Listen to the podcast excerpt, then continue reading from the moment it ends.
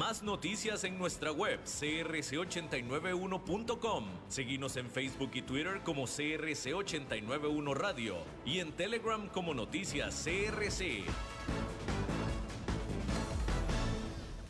CRC 89.1 Radio y Cadena Radial Costarricense no se hacen responsables por las opiniones emitidas en este programa.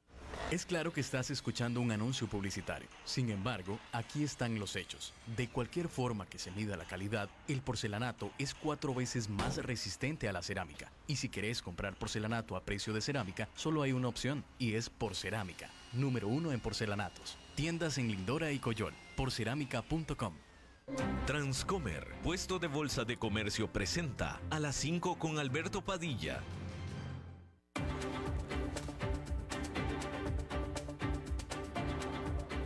Inicia a las 5 con Alberto Padilla. Un programa diseñado con el objetivo de llevarte diariamente un tema de actualidad, acompañado siempre de reconocidos editorialistas, de lunes a viernes a las 5 de la tarde por CRC 89.1 Radio, a las 5 con Alberto Padilla.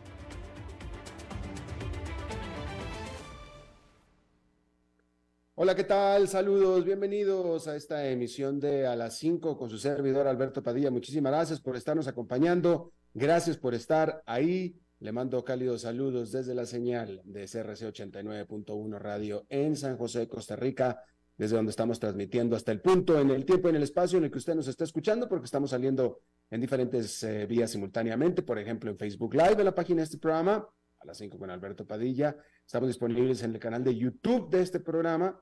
Estamos también en podcast en las principales, más importantes plataformas para ello, como Spotify, Apple Podcast, Google Podcast y otras cinco importantes más. Aquí en Costa Rica, este programa que sale en vivo en este momento a las 5 de la tarde se repite todos los días a las 10 de la noche aquí en CRC 89.1 Radio. En esta ocasión me acompaña al otro lado de los cristales, tratando de controlar los incontrolables, el señor David Guerrero y la producción general de este programa, siempre poderosa, desde Colombia, a cargo del señor Mauricio Sandoval. Le quiero agradecer muchísimo, primero que nada, a usted por el apoyo que, bueno, que me da a mí. Muchísimas gracias por el apoyo que le ha dado a mi compañero y colega Fernando Francia, que han estado, que ha estado haciendo el programa durante estos días y que lo seguirá haciendo por algunos días más porque en teoría yo me encuentro de vacaciones aún en este momento en el que le estoy eh, hablando. Eh, normalmente, y usted lo ha visto, normalmente cuando yo viajo, cuando yo viajo incluso de vacaciones, trato de hacer el programa desde donde esté. Normalmente, en esta ocasión es especial, puesto que son unas vacaciones especiales, pues mientras que me quedé en casa, recibí la muy grata y amorosa eh, visita de mis hijos. Como usted sabe, mis hijos viven en Estados Unidos y eh, yo vivía en Estados Unidos también, eh, eh, paso algún tiempo en Estados Unidos todavía, pero la mayor parte del año me la paso en Costa Rica y ahora mis hijos decidieron venir a visitarme y la verdad, usted me comprenderá, sobre todo si usted es padre de familia, que por primera vez en cualquier otra actividad que yo hago, si están mis hijos de visita, ahí sí detengo todo lo que estoy haciendo para, pues para aprovechar el tiempo lo más posible con ellos, ¿no? Entonces se van a estar toda esta semana, van a estar toda la próxima semana y el bueno de Fernando Francia ha accedido a hacer algunos días de la próxima semana también eh, para que yo pueda eh, pasar más calidad de tiempo con mis hijitos que ya están bastante grandes, por cierto, eh, ya 21 y 24 años, pero eh, ya en lo personal, aquí entre ustedes y yo, le comento que a mí me parece, de acuerdo a toda la circunstancia, que esta literalmente será la última vez que estos dos chicos vengan juntos a visitarme, simplemente por la situación y circunstancia de que el mayor de ellos, este semestre de agosto que comienza, es su último semestre de universidad. Entonces, ahora eh, vinieron juntos porque los dos tomaron eh, clases durante el verano y tienen este periodo de dos semanas antes de comenzar su semestre regular en agosto. Y ya este es el último semestre de universidad de mi hijo mayor Eh, así es que dentro de un año, con toda seguridad, su circunstancia, sobre todo laboral, profesional, habrá cambiado diametralmente y aunque espero que eventualmente siga viniendo a visitar a su padre, sí será difícil que pueda eh, tener el tiempo para precisamente eh, venir a la hora o en el momento en el que el otro que está en la universidad pueda hacerlo. Usted, usted sabe lo que yo estoy hablando. Así es que por eso decidí pues tomarme eh, el tiempo para pasar con ellos, puesto que va a ser difícil volver a, estar juntos, como, pues, como sucede en la vida cuando todos vamos cumpliendo años y, avanzando en este asunto de vivir la vida, ¿no? Eh, y bueno, y gracias de nuevo a ustedes, gracias por, apoyar a Fernando Francia y le pido que lo sigan haciendo durante los próximos días. Y bueno, por cierto que eh, déjeme le, comento algo rápidamente. Eh, este viaje de mis hijos ha sido espectacular hasta ahora. No ha, no ha tenido ningún contratiempo ni nada. los vuelos bien, todo perfecto justo antes de que llegaran mis hijos, a recibir la visita de mi mejor amiga, de mi mejor amiga del alma. Eh, fíjese usted, ella fue la que me dio mi primer trabajo en televisión leyendo noticias, imagínese, hace treinta y tantos años, hace treinta y cinco años. Y desde entonces somos inseparables. Y bueno, vino a visitarme precisamente para pasar aquí eh, conmigo su cumpleaños. Y ella, ella viene de Nueva York o venía, de, vino de Nueva York, tanto en su vuelo de venida, que era un vuelo directo de Nueva York a Costa Rica, como en su vuelo de ida, hubo cancelaciones y en ambos, en el de venida tuvo que pasar 24 horas en el aeropuerto y de ida tuvo que, por circunstancias también de cancelaciones, pasar una noche no prevista en Guatemala.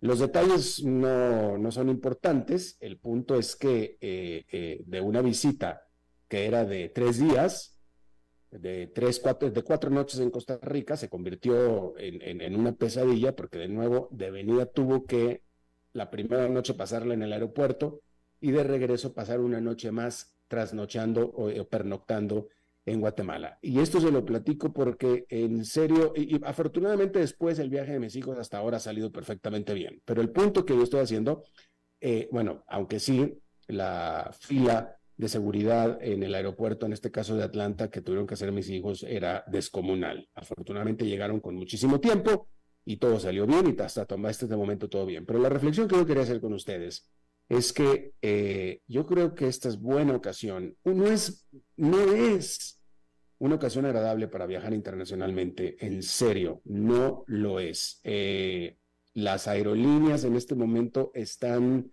reportando ocupaciones récord en una situación en la que no están teniendo suficientes eh, tripulaciones, sobre todo en Estados Unidos, sobre todo en Estados Unidos. Hay todavía problemas de operación también en Europa, por cierto, no así en las aerolíneas de América Latina, ¿sí?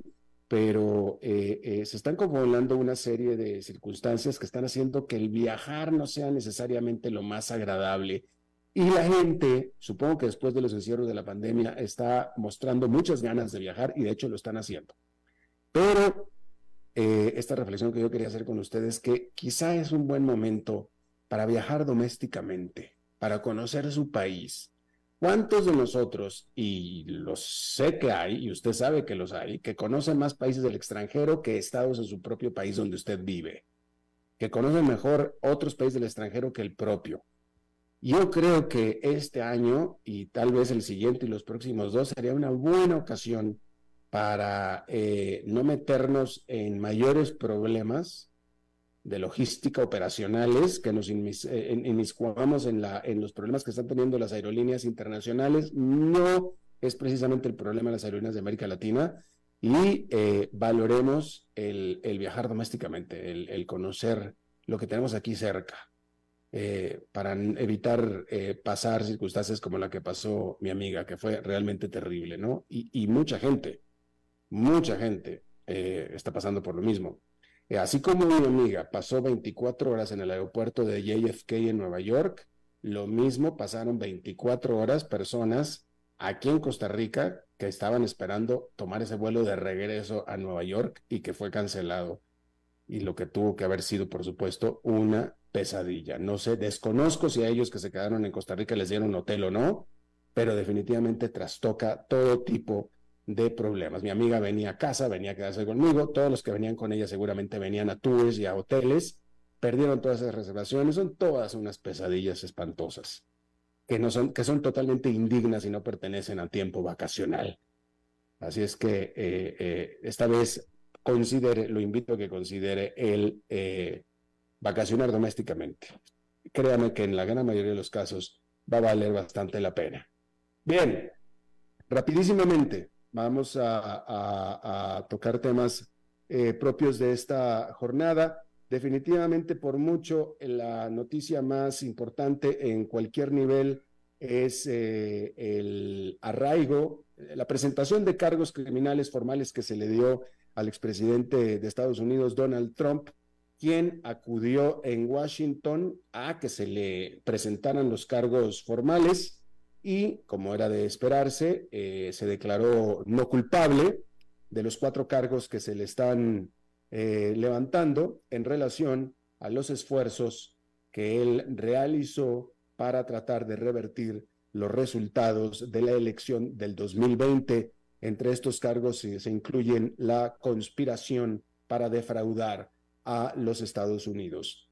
Eh, hay que decir que el presidente o expresidente Donald Trump es el principal contendiente a la nominación para las elecciones presidenciales, para la nominación de la candidatura por el Partido Republicano para el 2024. Eh, y, como le decía, acudió a la capital de Estados Unidos, a la corte, para que le fueran presentados los cargos de los que se le acusa. Se trata de la tercera vez que se le presentan cargos por diferentes casos en cuatro meses y en todas, por supuesto, se ha declarado inocente.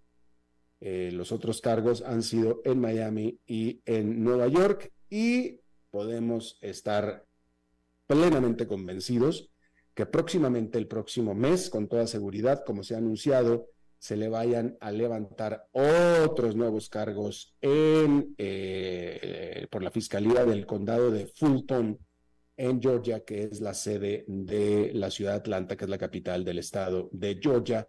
Y con toda seguridad, en las próximas semanas tendrá que dirigirse el presidente eh, Donald Trump a Atlanta por nuevos cargos eh, en este caso estatales, por los eh, esfuerzos que él hizo en el estado de Georgia por revertir la elección del 2020.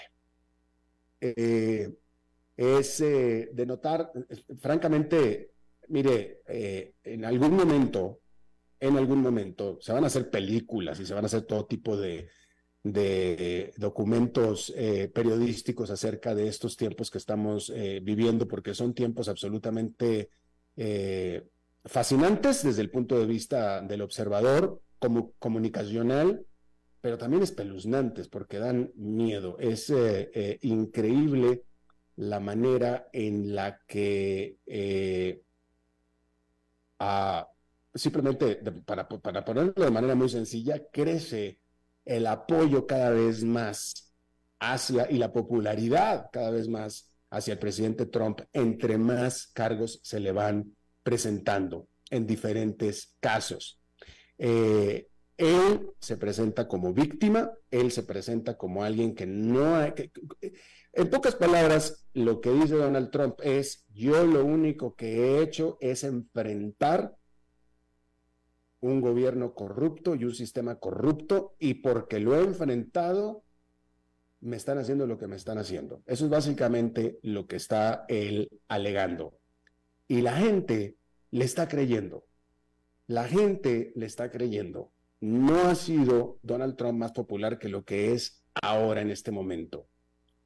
Y, eh, lo que es una lástima, porque eh, estoy tratando de ser lo más objetivo posible y estoy tratando de ser lo más eh, apartidista eh, posible, con todo y que puedo, con todo y que voto yo en los Estados Unidos, pero el, si alguien conoce un poquito del sistema judicial de los Estados Unidos, del sistema legal de los Estados Unidos, conoce y reconoce, y gran parte de los que lo apoyan lo tienen que saber, es que esos cargos que se le han levantado en todos los casos a Donald Trump no son inventados, no son invenciones.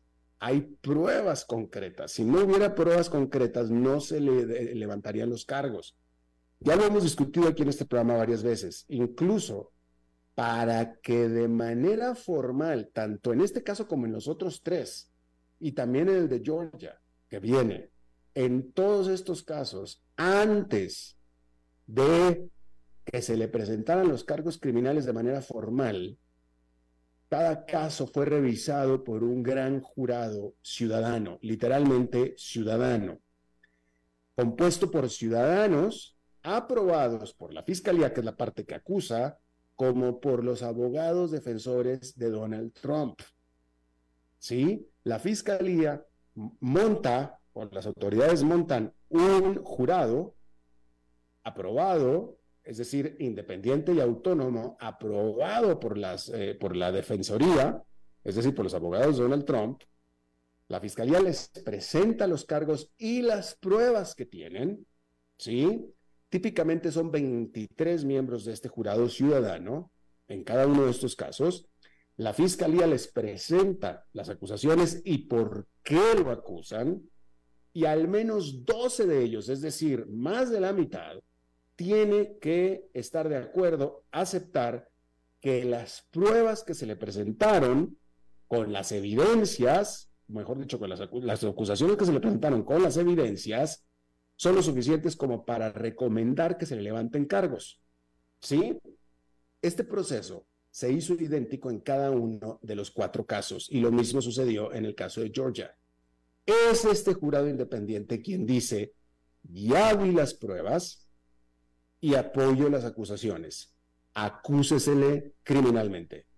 Y entonces la fiscalía procede a acusárselo criminalmente. Por eso le digo, o sea, por más que yo me caiga bien Donald Trump y por más que yo pudiera creer que es inocente, la realidad es que el sistema judicial de Estados Unidos funciona y funciona de la manera que le acabo de decir. Entonces, esos cargos no son inventados. Hay pruebas, hay evidencias concretas si no hubiera evidencias concretas, el jurado, el gran jurado, no hubiera recomendado o aceptado las recomendaciones de la fiscalía de levantar los cargos, simplemente. Ahora, es trabajo de los abogados defensores del acusado, que en este caso es Donald Trump, de refutar las evidencias que hay en su contra con evidencias a su favor. Punto hay evidencias concretas, yo no sé cuáles sean, y, la verdad que a mí no me importa saber cuáles son, porque el, sistema funciona y siempre ha funcionado.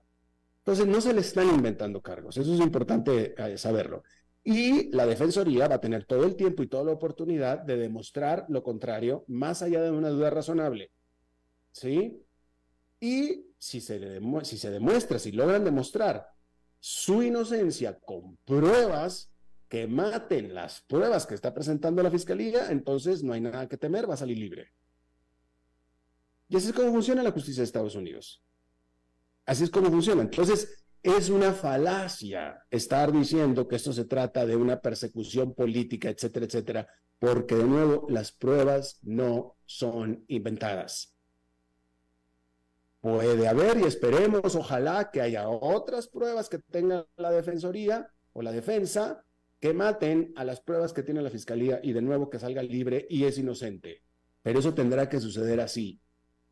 Las pruebas que tiene la fiscalía no son inventadas, tampoco son exageradas, son pruebas, son evidencias revisadas por un gran jurado. Bien, eso es por un lado. Por otro lado, es eh, el hecho de que irrefutable de que entre más acusaciones se le hacen, se le imputan a Donald Trump, más popular se hace en lo que es un fenómeno increíble, histórico, para alguien que conozca o no conozca de la historia y del sistema legal de los Estados Unidos. Mire, eh, eh, por ejemplo, en el caso de Richard Nixon, que también fue republicano igual que Donald Trump. Richard Nixon tuvo que renunciar a la presidencia del país precisamente por la falta de apoyo popular que tenía por las acusaciones que se le hicieron de corrupción y etcétera. ¿Sí?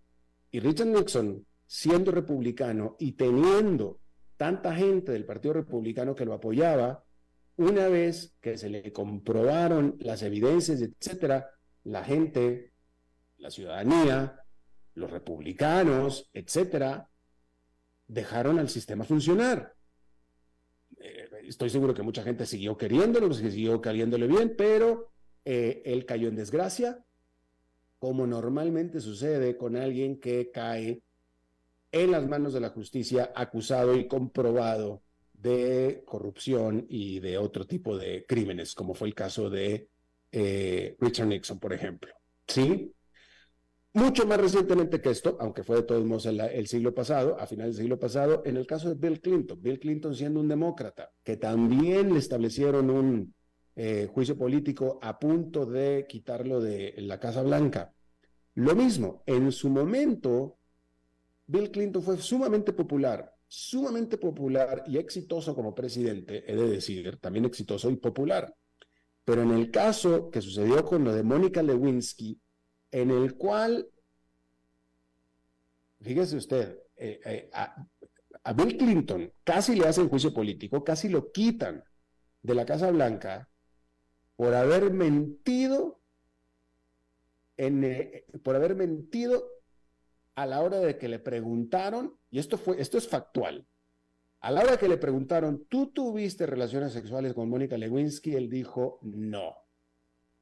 Y todo el punto de la discusión es si tuvo o no tuvo relaciones sexuales y qué era exactamente el significado de relaciones sexuales. Porque no tuvieron, Bill Clinton no tuvo, eh, eh, eh, ¿cuál es la, cómo, cómo, lo quiero decir? no hizo el amor con Mónica Lewinsky. Bill Clinton no hizo el amor con Mónica Lewinsky, ¿sí? Pero sí hizo todo lo demás. Y la discusión fue entre sí, cuando le dijeron tuviste relaciones sexuales, dijo la verdad o no, dado que tuvo absolutamente todo lo demás, menos, eh, eh, menos hacer el amor. ¿Sí?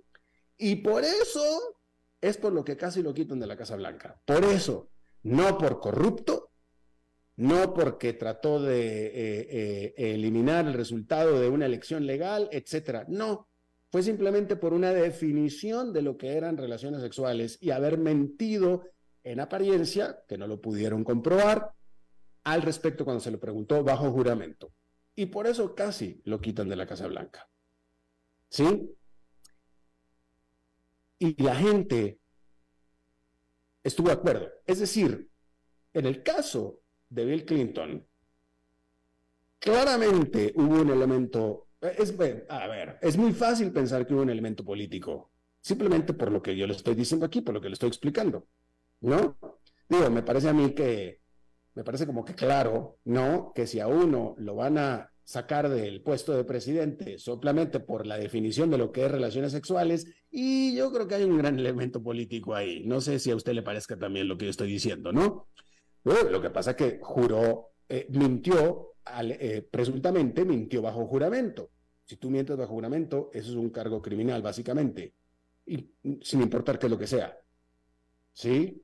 Si a ti te dijeron y te preguntaron, ¿tuviste relaciones sexuales con esta persona? Y tú dices no, estás bajo juramento. Porque si fue sí, entonces mentiste y entonces eso ya es un cargo criminal intrascendental probablemente, pero sin embargo está bajo la ley y bajo el juramento. Y ahí fue donde lo agarraron a Bill Clinton.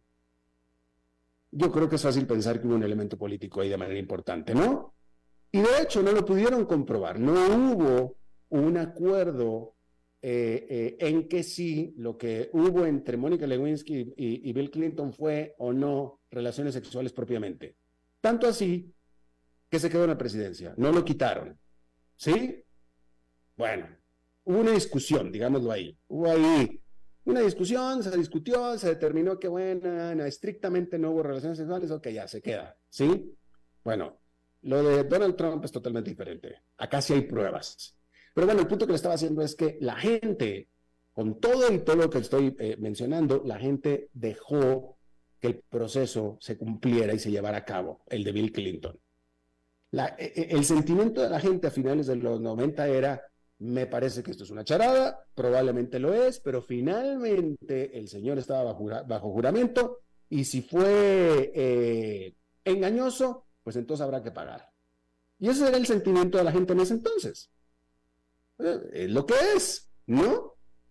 Hoy en día, con Donald Trump es otra cosa totalmente diferente, es otro fenómeno, es otro animal, y no me refiero a Donald Trump, me refiero a todo el, el, asunto, a todo el, el evento, ¿sí? Eh, porque acá, de nuevo, las pruebas ahí están.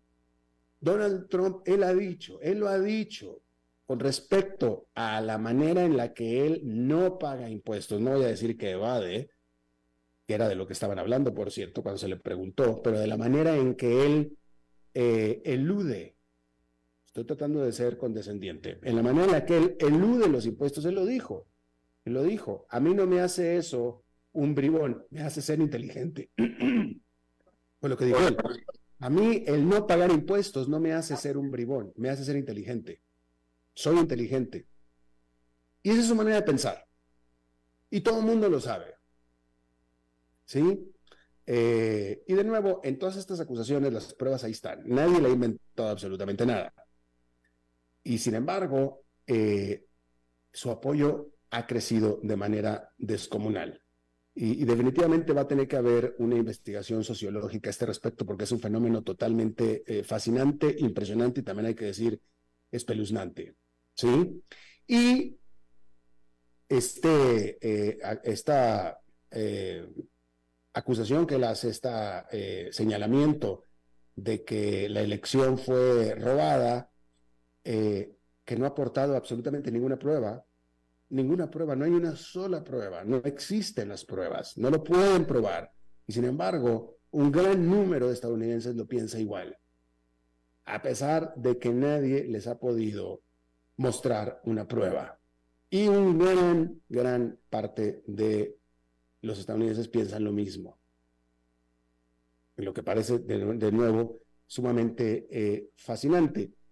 Ah, entonces, en este punto, esto es lo que yo creo, eh, en base a, cómo vienen las cosas, en base a las pruebas, en base a todo lo que yo le he dicho. Donald Trump va a la cárcel. En este o en otro caso, en este o en el de Georgia, o en varios, pero Donald Trump va a la cárcel. Eso eh, es claramente así. Él va a ir a la cárcel. Si va a la cárcel va a ser porque se le probó y porque hay pruebas concretas en su contra. No son invenciones. Y yo creo que va a ir a la cárcel.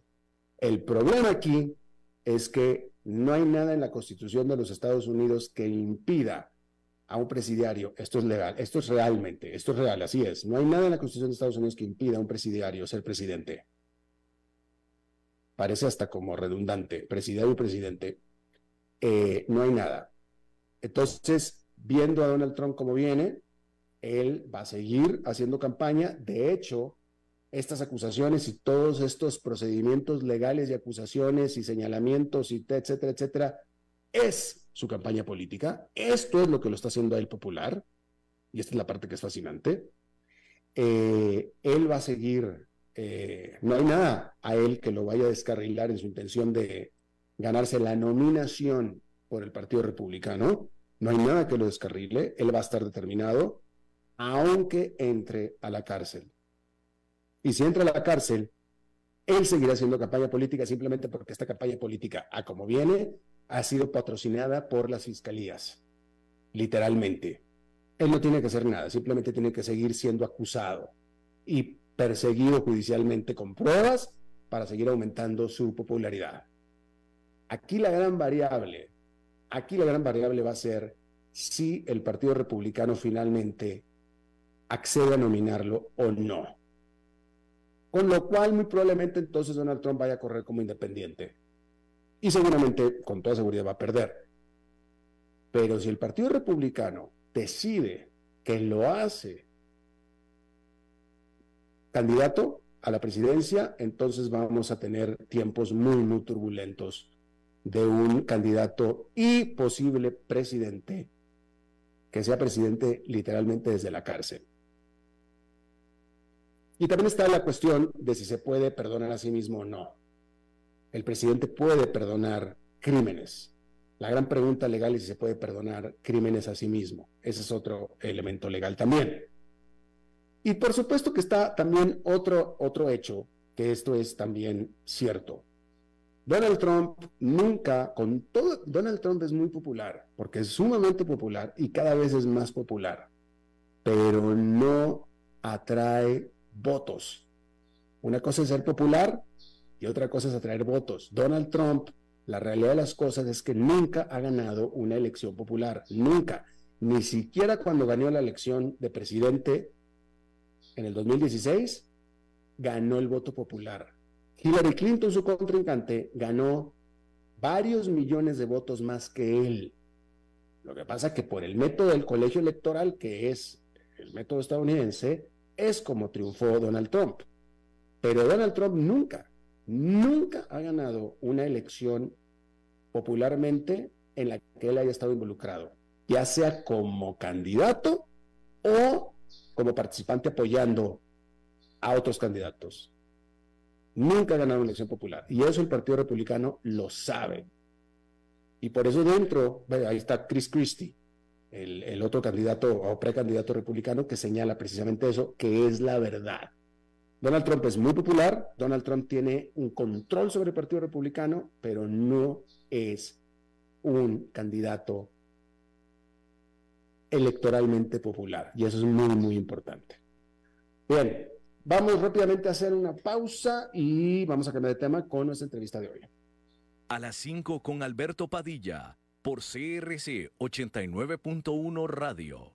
Ok, ya te has reído con nosotros, has aprendido con nosotros y nos hemos conocido más, pero es hora de ponernos serios. El mejor momento para invertir fue hace 10 años y el segundo mejor momento para hacerlo es hoy. Entra a transcomer.com, convertite en un inversionista y transforma tu destino.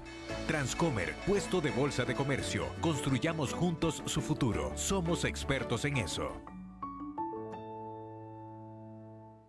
Es claro que estás escuchando un anuncio publicitario. Sin embargo, aquí están los hechos. De cualquier forma que se mida la calidad, el porcelanato es cuatro veces más resistente a la cerámica. Y si querés comprar porcelanato a precio de cerámica, solo hay una opción, y es Porcerámica, número uno en porcelanatos. Tiendas en Lindora y Coyol, porcerámica.com.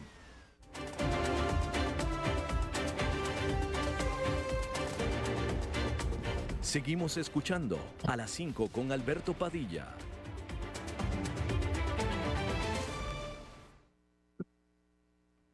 Muchísimas gracias por continuar con nosotros. Eh, cambiando de tema completamente, vamos a, hablar de temas de comercio de Centroamérica. Hace algunos años, eh, y no me tomé la molestia en eh, eh, conseguir la fuente, pero era en aquel entonces una fuente bastante seria, pero hace varios años ya, se descubrió que un camión de carga que se dirija de la ciudad de Guatemala a la ciudad de Panamá, que son las dos capitales norteña y sureña de Centroamérica, o viceversa, de ciudad de Panamá a ciudad de Guatemala, eh, tarda en llegar entre estos dos puntos básicamente el mismo tiempo que tardaría una persona en recorrer en bicicleta esa misma distancia, esos mismos dos puntos, ¿sí? que son varios, varios días y lo que deja de manifiesto los eh, fuertes problemas de cruce fronterizo que existen entre los países de toda América Latina, ¿eh? de toda América Latina, pero en este caso estamos hablando de eh, Centroamérica, ¿sí? Y entonces hay un problema importante ahí de logística. En este contexto, esta empresa que se llama Blue Wave Corporation, eh, retomó, y digo retomó porque existió en algún tiempo este servicio, que es un servicio que a mí me parece francamente eh, fascinante y efectivo porque efectivamente recorta el tiempo de traslado. Se trata de un ferry de carga que conecta Costa Rica con El Salvador, que tiene su primera salida inaugural ya el próximo 10 de agosto y recorta a solamente unas cuantas horas, menos de 24, lo que sería un viaje de varios días entre El Salvador y eh, Costa Rica. Yo le agradezco muchísimo que esté eh, con nosotros Michael Box, él es el CEO de Blue Wave Corporation. Y Michael, eh, gracias por estar con nosotros. Muchas gracias, Alberto. Un placer estar contigo y, con los auditores y, sumamente emocionados de, arrancar con, nuestro, con nuestra operación del ferry. Que, Así es. Felicidades por eso. Primero que nada, una pregunta rapidita. Blue Wave Corporation es una compañía de qué país? Establecida en Panamá. Somos unos socios alemanes y hondureños que en, el grupo de, Blue Wave Corporation establecimos uh, una unidad eh, altamente capacitada y con, muchos años de experiencia en temas logísticos marítimos y de exportación e importación.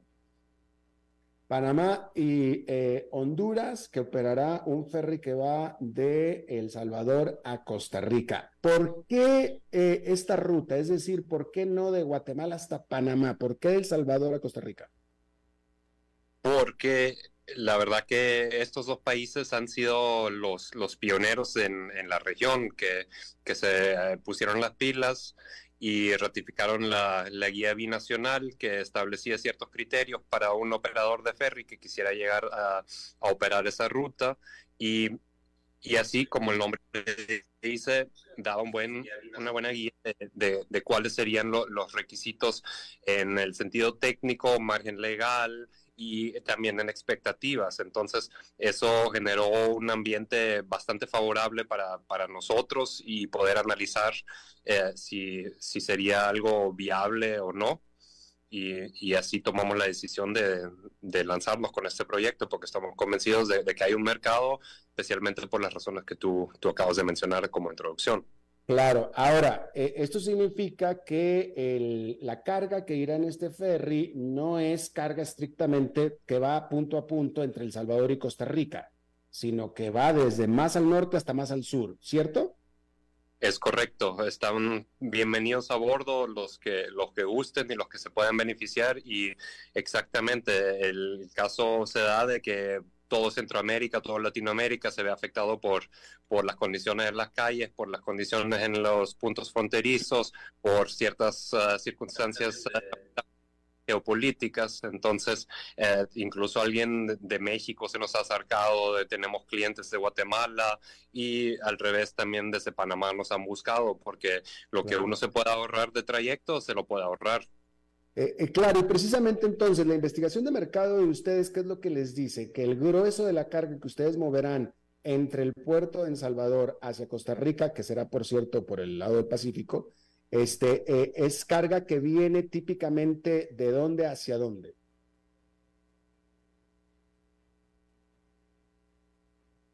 Pues nosotros en nuestro análisis nos enfocamos particularmente en los dos países de, en los que vamos a estar operando pero también en el transcurso de nuestros análisis vimos que, que va más allá de, de, de, estos dos países, sino que eh, hay necesidades eh, en, Guatemala, en Panamá, en Honduras. Entonces, particularmente el puerto de la Unión, que también escogimos como la base de nuestra operación, se da bastante oportunidad para para el Triángulo Norte, que no, que no solo es El Salvador, sino que también Honduras y Guatemala se pueden beneficiar inmediatamente y las aduanas están trabajando en unificar los procesos, por lo cual eh, cada día va a ser más fácil un trámite y se, se, montan al ferry y viajan hasta Costa Rica y de ahí continúan en caso de necesidad hasta Panamá o donde sea el destino final. Claro, claro. Eh, eh, es interesante porque este, este trayecto del ferry, del Salvador a Costa Rica, básicamente en términos estrictos, el, el país que están saltándose, vamos a decirlo así, en términos terrestres, es Nicaragua. Eh, yo no he recorrido Centroamérica toda en carretera en cuanto al cruce de fronteras, pero sí he, cruzado la frontera varias veces entre Costa Rica y Nicaragua y, las colas, las filas kilométricas de camiones tratando de, de cruzar, eh, siempre siempre, siempre están ahí. En este momento, un camión que sale de San Salvador y que viene a Costa Rica, ¿cuánto tarda por tierra y cuánto durará el trayecto del ferry a partir del 10 de agosto?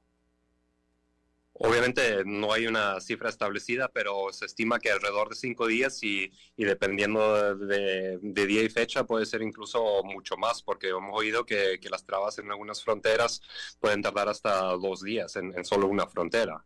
Entonces, nuestro ferry que, va a estar eh, operando eh, con, dos frecuencias semanales, que todo, todas las semanas, dos días a la semana va a salir con la carga que tenga Em, va a ser el viaje en, menos de un día, o sea, aproximadamente 20 horas va a estar eh, viajando por, por la ruta marítima, lo cual le puede acortar un puerta a puerta al cliente de, 24 horas, si estamos hablando dentro de los dos países.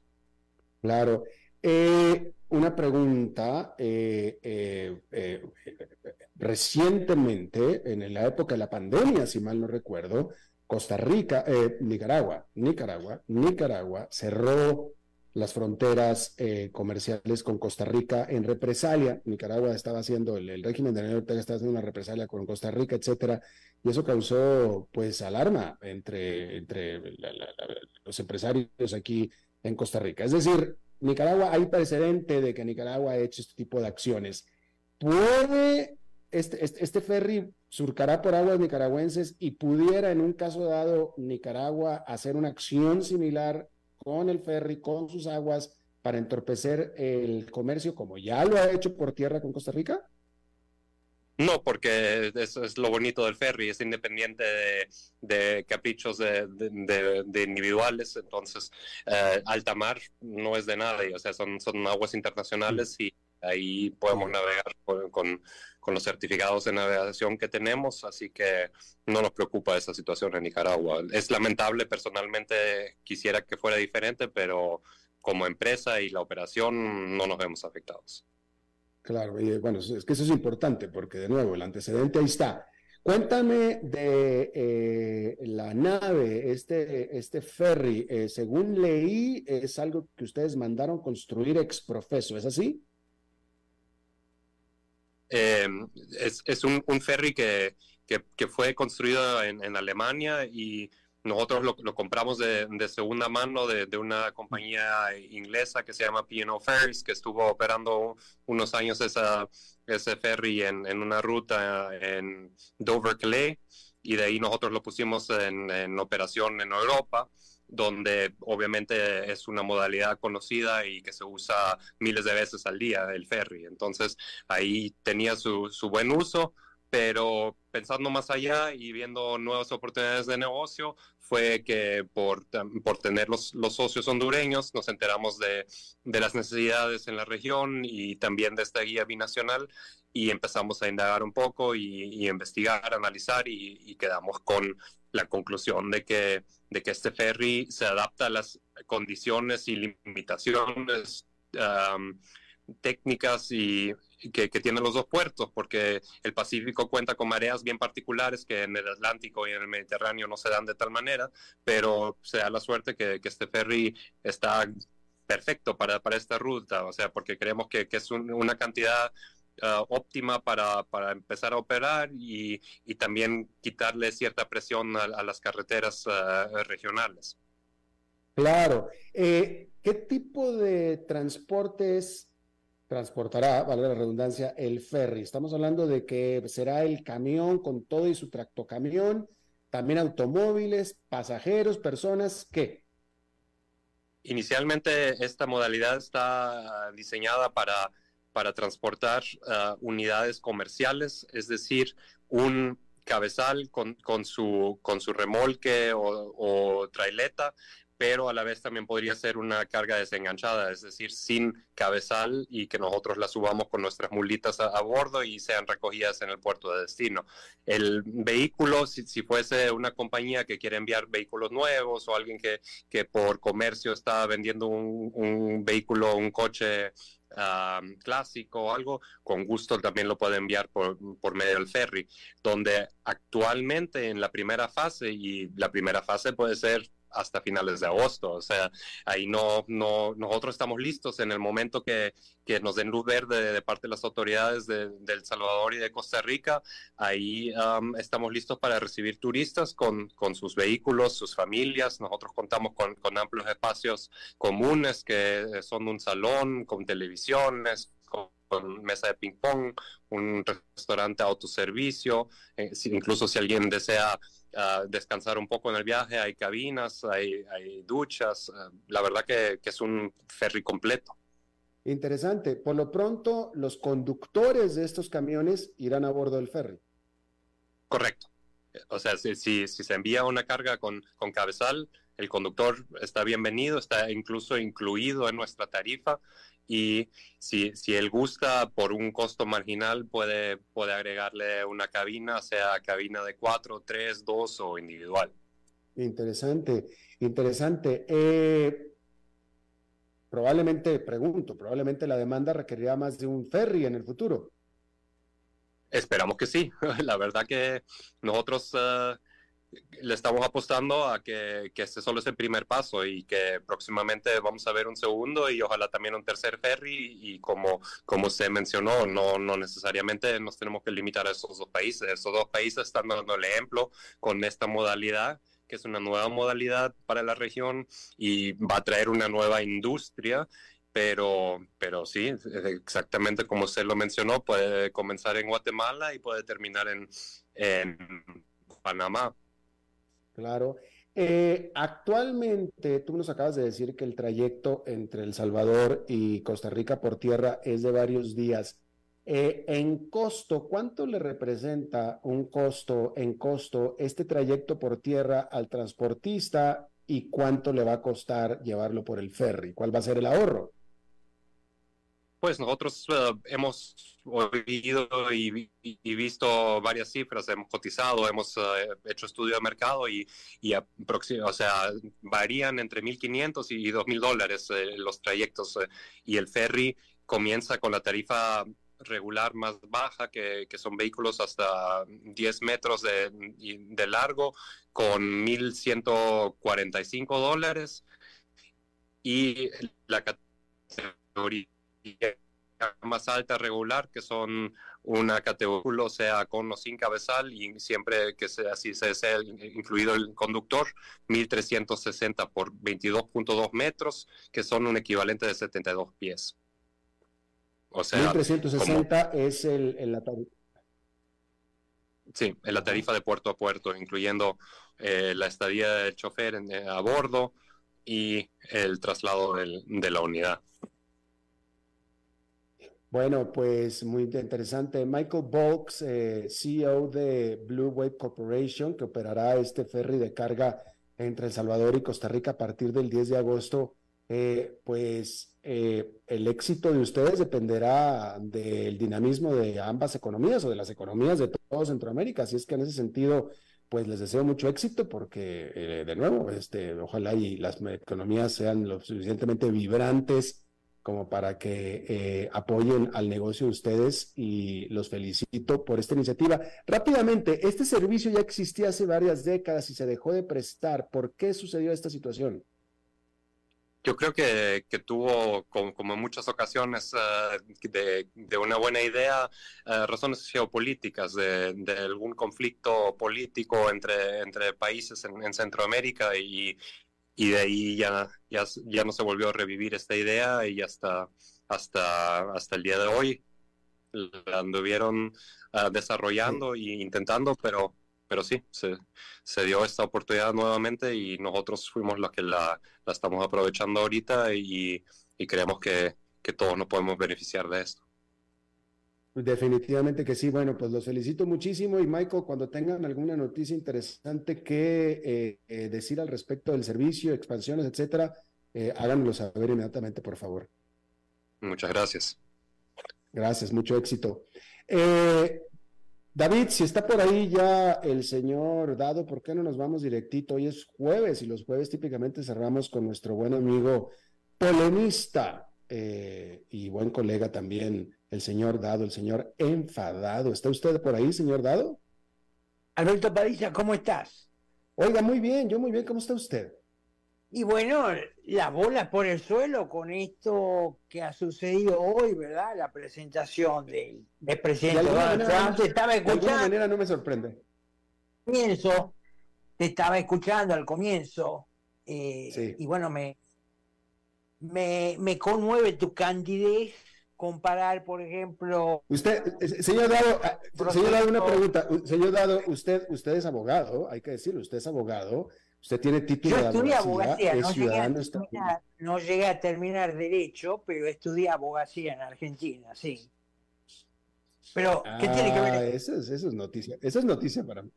No, bueno, le voy a preguntar yo a usted como abogado y como ciudadano estadounidense, ¿usted estará de acuerdo en mi aseveración de que no hay pruebas inventadas, no le están inventando pruebas al señor Trump. ¿Estará de acuerdo usted?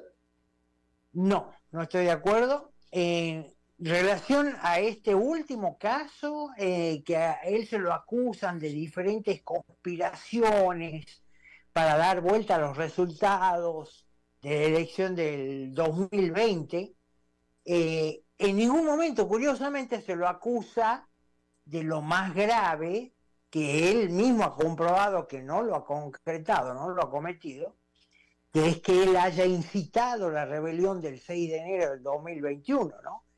Porque hay pruebas públicas suficientes donde él eh, pide a la gente, a los seguidores, que este, no apelan a la violencia, es categórico cuando él dice marchen en paz, respeten a las instituciones, respeten a la policía, entonces, eso ha quedado, digamos, de una vez por todo corroborado en el reciente town que hizo para CNN, cuando la presentadora lo quería correr por ese lado, él trajo las pruebas de los tweets que él puso en ese momento y también de un video que Twitter, en ese entonces Twitter, lo, lo bajó. Pero las acusaciones nuevas de este procurador especial eh, contra Trump, eh, básicamente se reducen a que él ha cuestionado el proceso electoral de noviembre del 2020, con lo cual acá está sentando un precedente muy grave, porque ¿por qué no puedo cuestionar yo o vos o cualquiera una elección? ¿Por qué no puedo decir, no, acá han hecho trampa? Si eso a mí me protege ese derecho la primera enmienda de la Constitución de Estados Unidos, siempre y cuando yo no diga, no, aquí hay que derrocarlo al gobierno, hay que usar la violencia para que se respete la elección, cosa que Trump no ha hecho, pero él sí, como muchísima gente y cada vez más gente, como vos lo mencionabas al comienzo, eh, empieza a dudar que haya sido una elección legítima, ¿no? Entonces, una de, las cosas quizá inesperadas de este procurador especial que lo procesa Trump por cuestionar la elección de noviembre del 2020 va a ser que los abogados de Trump ahora pidan abrir la prueba y pidan presentar prueba de esta elección efectivamente tuvo bastante fraude que terminó, bueno, con la elección de, entre comillas, de, Joe Biden. Aparte que esto que estamos hablando, se nota que hay toda una intención de no solamente perseguir a Trump, sino de dejarlo fuera de la elección. Porque si vamos a ser justos, ¿por qué no se le aplican los mismos cargos que se le quieren aplicar a Trump en este caso? De que, porque él cuestiona la elección. Porque eso le aplica, por ejemplo, a Hillary Clinton, que cuestionó abiertamente la elección del 2016. ¿Por qué no se lo aplican, por ejemplo, en su momento cuando fue la elección entre Al Gore y Bush, eh, donde se dejó más de una ocasión flotando la idea de que, bueno, habían hecho trampa los republicanos hasta que finalmente Gore tuvo que conceder. Y junto con Hillary Clinton también hubo otros personajes de la política de Estados Unidos que cuestionaron abiertamente la ejemplo, la eterna candidata a gobernadora de Georgia, Stacey Abrams, por ejemplo, ella cuestionó la, primera elección en la que Kemp le ganó. Entonces, y de ahí que corría la burla de que ella era la gobernadora honoraria de Georgia porque ella se autoproclamaba como la gobernadora legítima. Me hacía acordar mucho a López Obrador en su momento. Pero bueno, así están las cosas, Alberto. Eh, no, no queda duda de que esta es la reacción del establishment, de la de, este país. Eh, a mí no se me escapa que un hombre, que hasta un hombre como vos, que sos anti-Trump, eh, mencionaste que es cada vez mayor el apoyo popular que tiene Trump porque se da cuenta la gente cada vez más que los que quieren derrocarlo a Trump son los enemigos del pueblo de Estados Unidos, porque son estas élites que están parasitando hace mucho tiempo, que solamente se benefician entre ellas, republicanos y demócratas, aclaremos, que han, digamos, armado esquemas de corrupción que los hacen a ellos multimillonarios en pocos años como miembros del Congreso, del Senado. Y, por ejemplo, eh, la última gran trama de corrupción, que es la guerra en Ucrania, que se hace para, bueno, entre otras cosas, lavar dinero y darle de comer al complejo militar industrial. Este mismo establishment es el que nunca le va a perdonar a Trump, entre otras cosas, que él no haya iniciado guerra alguna, por lo tanto, no haya mantenido ese complejo militar industrial y que él haya avanzado realmente y que no le alcanzó porque no tuvo fuerzas, porque no pudo, no supo, no haya avanzado aún todavía más en esos breves cuatro años que tuvo como presidente, no haya avanzado aún más contra esta casta que es la que está desangrando el país y sobre la que mucha gente cada vez más se está dando cuenta que es la que está haciendo mierda este hermoso país. Y bueno, Señor Dado, espero que usted esté complacido y contento de que lo dejamos que hablara, que se explayara y que se pasara en dos minutos el tiempo permitido de aire. No podrá decir que lo acuartamos en, esta, en este programa, señor Dado yo sé que me lo vas a cobrar de alguna manera en el futuro, María. señor Dado, bueno, yo le agradezco muchísimo, como siempre, su participación, señor Dado. Un abrazo. A la orden, París, un abrazo para vos y a la audiencia. Chao. Hasta luego, gracias. Bueno, eso es todo lo que tenemos por esta emisión de A las 5 con su servidor Alberto Padilla. Muchísimas gracias por habernos acompañado. Espero que termine su día en buena nota, en buen tono, y nosotros nos reencontramos en 23, en 23 horas. Que la pase muy bien.